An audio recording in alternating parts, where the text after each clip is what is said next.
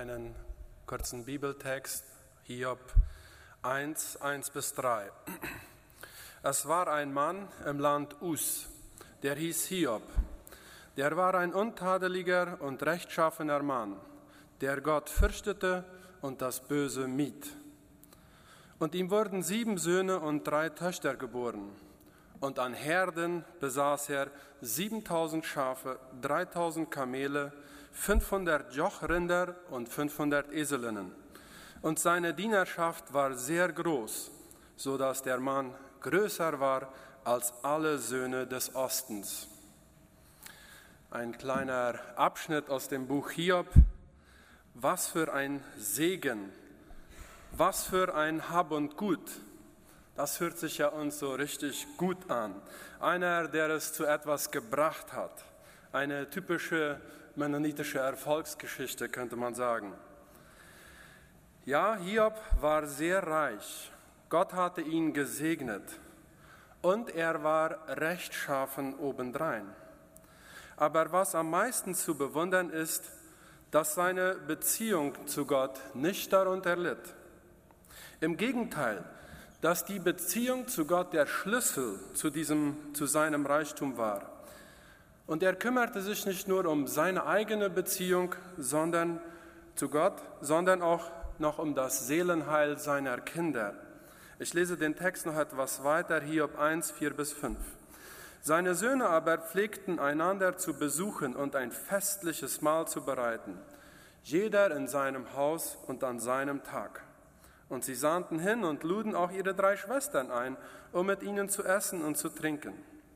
Wenn dann die Tage des Festmahls zu Ende waren, ließ Hiob sie holen und heiligte sie. Er stand früh am Morgen auf und brachte Brandopfer dar für jeden von ihnen. Denn Hiob sagte sich, vielleicht könnten meine Kinder gesündigt und sich in ihrem Herzen von Gott losgesagt haben.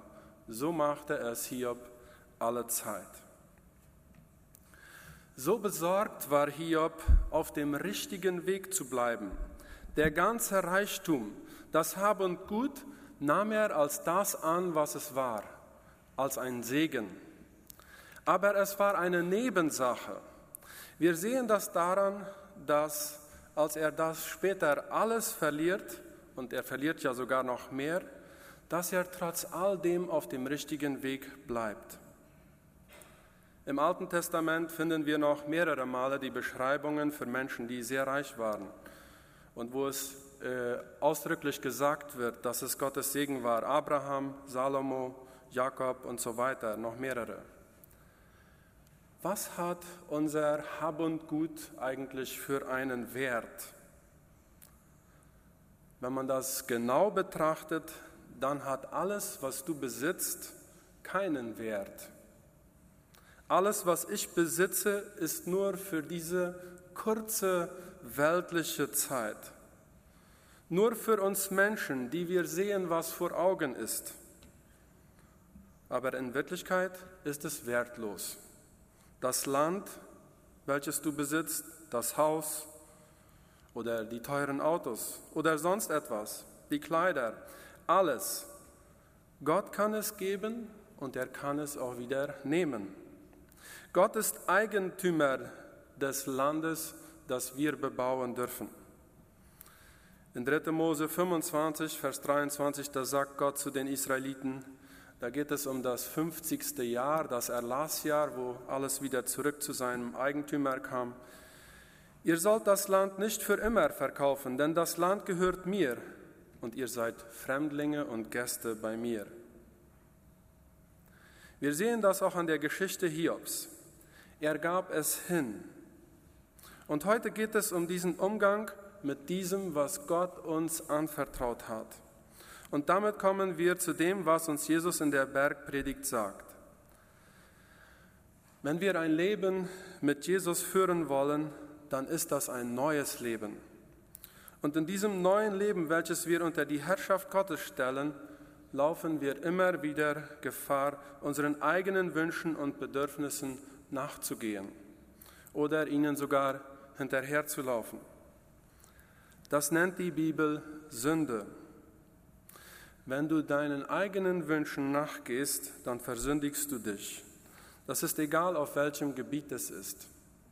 Ob es auf dem wirtschaftlichen, sexuellen oder sonstigen egoistischen Trips ist. Und der Mammon ist eben einer dieser Gefahren. Das Kapital, was wir haben. Im Alten Testament wird der Reichtum oft als ein Segen genannt. Und wenn man den Erfolg von jemandem hervorheben wollte, dann wurde gesagt, wie viel er hatte. Im Neuen Testament, welches das neue Leben mit Christus darstellt, darstellt, wird ausdrücklich auf die Gefahr des Reichtums hingewiesen. Ich will dazu die Geschichte des reichen Kornbauers vorlesen. Die finden wir in Lukas 12, 16 bis 21. Das Feld eines reichen Mannes hatte viel Frucht getragen. Und er überlegte bei sich selbst und sprach, was soll ich tun, da ich keinen Platz habe, wo ich meine Früchte aufspeichern kann? Und er sprach, das will ich tun. Ich will meine Scheunen abbrechen und größere bauen und will darin alles, was mir gewachsen ist, und meine Güter aufspeichern und will zu meiner Seele sagen, Seele, du hast einen großen Vorrat auf viele Jahre, habe nun Ruhe, iss, trink und sei guten Mutes. Aber Gott sprach zu ihm, du Narr, in dieser Nacht wird man deine Seele von dir fordern. Und wem wird gehören, was du bereitet hast? So geht es dem, der für sich selbst Schätze sammelt und nicht reich ist für Gott. Was war das Problem des Reichen hier in unserem Beispiel, was Jesus hier erzählt? Er hat sein ganzes Leben nur auf das Hier und Jetzt ausgelegt und auf sich selbst. Ich, ich und nochmal ich. Ich glaube, in diesem kurzen Abschnitt war es neunmal, wo es ich, ich, meiner, mir und mich gesagt wird. Was ist dein inneres Ziel? Wofür sammelst du das alles? Ich kenne mindestens zwei Personen hier in der Gemeinde oder in meinem nahen Verwandtenkreis, die gut Geld verdient haben und noch immer und die doch gesagt haben, es ist genug. Das, was ich habe, reicht aus. Gott hat das Ruder in der Hand und sie haben aufgehört zu investieren und zu investieren und immer mehr zu wollen, als ob das Leben unendlich ist. Natürlich kann das dann von beiseite so aussehen, naja, diese Person hat das nicht zu mehr gebracht. Es hat nur bis so und so weit gereicht. Aber das ist das, was wir nur vor Augen sehen. Urteilen wir lieber nicht über den Nächsten. Das Problem an dem Reichtum ist, dass die Begierde, je mehr man hat, desto mehr zunehmen kann. Vielleicht hast du Angst, dass Gott zu dir sagt, Verkaufe alles, was du hast und gib das Geld den Armen. Ich hörte mal von jemandem, es ging da darum, ein christliches Material für den Hauskreis zu suchen, wo es dann um den Umgang mit Geld ging. Der sagte dann, das Material ist von uns Minister erstellt worden, dann wird es auch nicht zu radikal sein. Es wird auch nicht bei einer Stunde, wie alles für Seele. Wenn du Angst hast, dein Hab und Gut loszulassen, dann lass mich dich eine Frage stellen. Hängt deine Seele daran? Natürlich, eine gewisse Angst haben wir immer. Du sagst vielleicht, ich habe schwer dafür gearbeitet. Und vielleicht zum Trost, Jesus fordert in der Bibel nur einmal einen Mann auf, alles zu verkaufen und das Geld den Armen zu geben weil er sah, dass seine Seele, sein Herz daran hing. Er konnte Jesus nicht nachfolgen, weil er fest an seinem Kapital war. Steht in Matthäus 19, 16 bis 22, die Geschichte vom reichen Jüngling.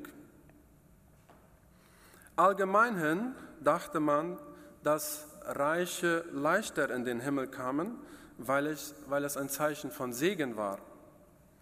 Jesus zeigt aber, dass es nicht so ist.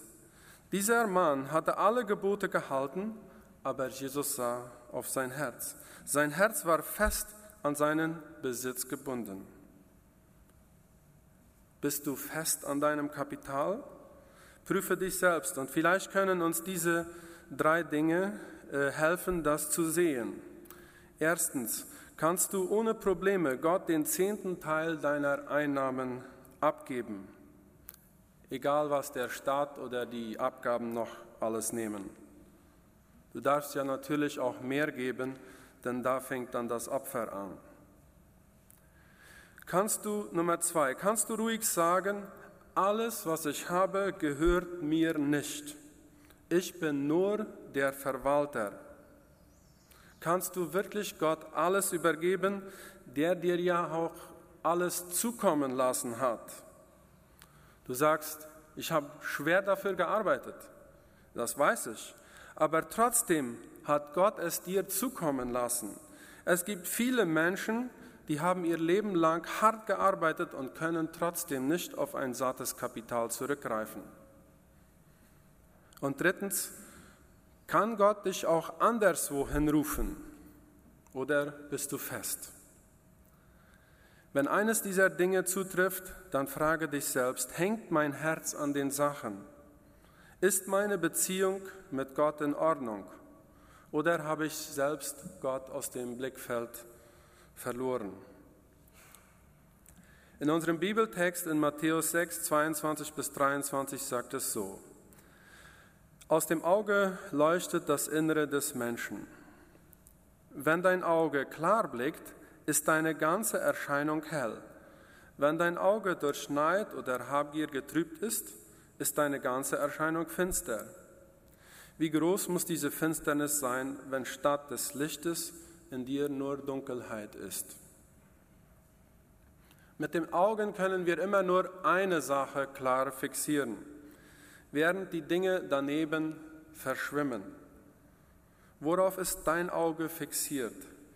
Wenn du Gott unklar siehst, dann berichtige deinen Kurs. Stelle alles, was du hast, unter Gottes Führung. Und das kann man ganz praktisch machen. Geh auf deine Estancia oder dein Feld oder was. Und wenn du alleine bist, kannst du auch mit der Frau zusammen. Und dann bete zu Gott und sage zu Gott, dies gehört alles dir. Ich bin nicht der Eigentümer. Es steht unter deiner Führung. Du kannst damit machen, was du willst. Gott will, dass wir ihm komplett gehören. Er will nicht an zweiter oder dritter Stelle stehen. Dasselbe kann man dann auch mit dem Haus oder mit dem Auto machen. Die erste Gefahr war der Mammon oder unser Kapital. Die zweite Gefahr, die das neue Leben in Christus bedroht, ist die Sorge. In Matthäus 6, 25 bis 27 sagt es so, Darum sage ich euch, sorgt euch nicht um euer Leben, was ihr essen und was ihr trinken sollt, noch um euren Leib, was ihr anziehen sollt. Ist nicht das Leben mehr als die Speise und der Leib mehr als die Kleidung? Seht die Vögel des Himmels an. Sie sehen nicht und ernten nicht, sie sammeln auch nicht in die Scheunen, und euer himmlischer Vater ernährt sie doch. Seid ihr nicht viel mehr wert als sie? Wer aber von euch kann durch sein Sorgen zu seiner Lebenslänge eine einzige Elle hinzusetzen? Die Sorgen sind in diesem Ganzen mit eingebunden, sei es die Sorge um das, was ich habe, oder auch die Sorge um das, was ich nicht habe. Auch wenn ich nichts habe, können sich meine Gedanken immer nur um das eine drehen, nämlich was werden wir essen, wird das zureichen, was werde ich äh, trinken oder was werden wir anziehen. Oder wie werde ich im Alter versorgt sein? Wird da genug Geld sein? Den Körper und das Leben haben wir von Gott bekommen. Dieses ist mehr wert als die Dinge drumherum und Gott wird für uns sorgen. Eigentlich ist es ein Befehl von Jesus mit Ausrufezeichen. Er sagt, sorgt euch nicht. Sich Sorgen machen ist Sünde, weil du damit Gott zeigst, dass du ihm nicht vertraust. Es scheint auch manchmal so, als ob es uns Spaß macht, weil wir uns dann nur um uns selbst und unsere eigenen Bedürfnisse drehen können. Natürlich sorgen wir vor, wir denken nach. Wir werden nicht faul herumliegen und sagen, Gott ernährt ja die Vögel, die ja nicht sehen und ernten, dann wird er ja auch mich ernähren.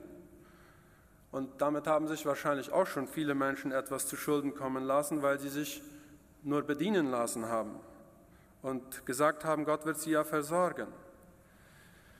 An den Jüngern Jesu konnten, können wir das schön sehen, wie sie nebenbei bei ihrer Verkündigung und allem für ihren Lebensunterhalt gesorgt haben.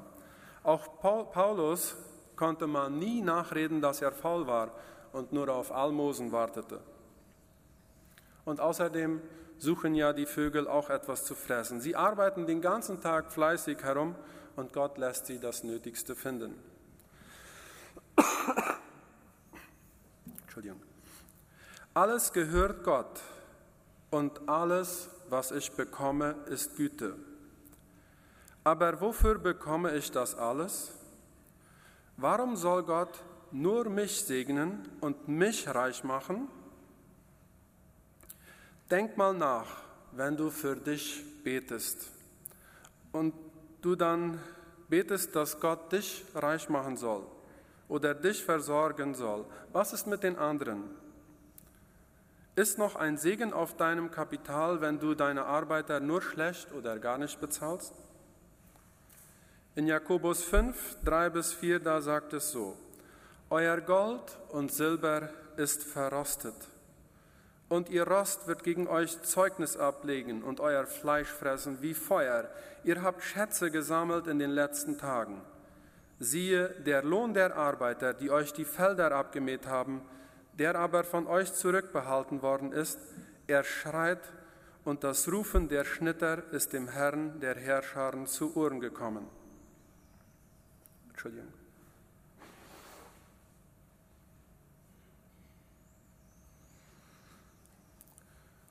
Oder die, welche dir eine Dienstleistung gemacht haben, bezahlst du sie? Ist nicht gerade daran zu sehen, dass in uns ein neues Leben mit Jesus angefangen hat? Wofür brauchen wir das, was wir haben?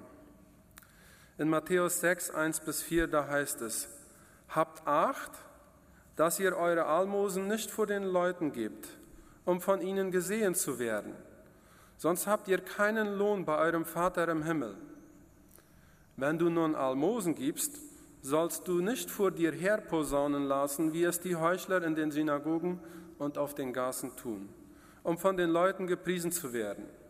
Wahrlich, ich sage euch, sie haben ihren Lohn schon empfangen. Wenn du aber Almosen gibst, so soll deine linke Hand nicht wissen, was deine rechte tut, damit dein Almosen im Verborgenen ist und dein Vater, der ins Verborgene sieht, er wird es dir öffentlich vergelten. Gerecht werden wir nur durch Jesus allein. All dieses Einhalten macht uns noch nicht gerecht. Das probierten die Pharisäer zu tun. Aber wir wollen uns ihm mehr nähern, wir wollen ihm ähnlich werden. Und dazu muss unser Blick sich nicht nur um uns selbst drehen, sondern auch nach außen gerichtet sein. Wie kann ich mit dem, was ich habe, so leben, dass es ein Wohlgeruch für Jesus ist?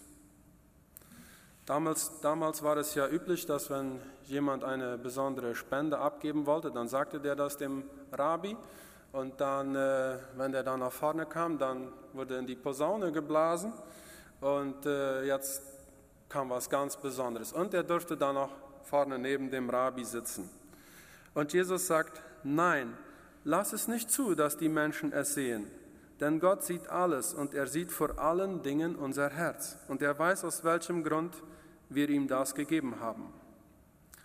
Auch wenn man jemanden unterstützt, lass die Person nicht wissen, wer es gegeben hat, damit sie sich nicht schuldig dir gegenüber fühlt.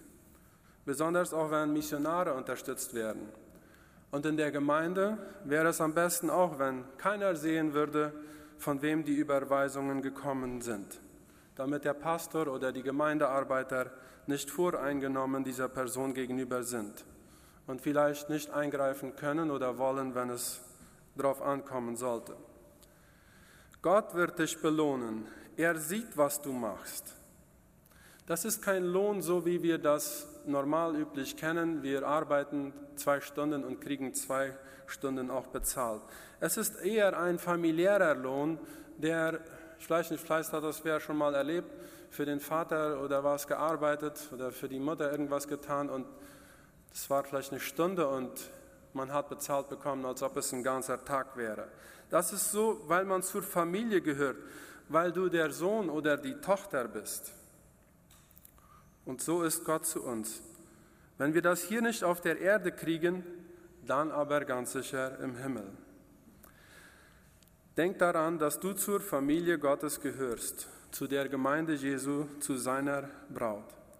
Deshalb soll unsere einzige Sorge die sein, die wir in Matthäus 6, Vers 33 bis 34 lesen. Trachtet vielmehr zuerst nach dem Reich Gottes und nach seiner Gerechtigkeit, so wird euch dies alles hinzugefügt werden. Darum sollt ihr euch nicht sorgen um den morgigen Tag, denn der morgige Tag wird für das Seine sorgen. Jedem Tag genügt seine eigene Plage. Wenn du Gott an die erste Stelle in deinem Leben stellst, dann sei dir sicher, dass du alles haben wirst, was du zum Leben brauchst und sogar noch viel mehr.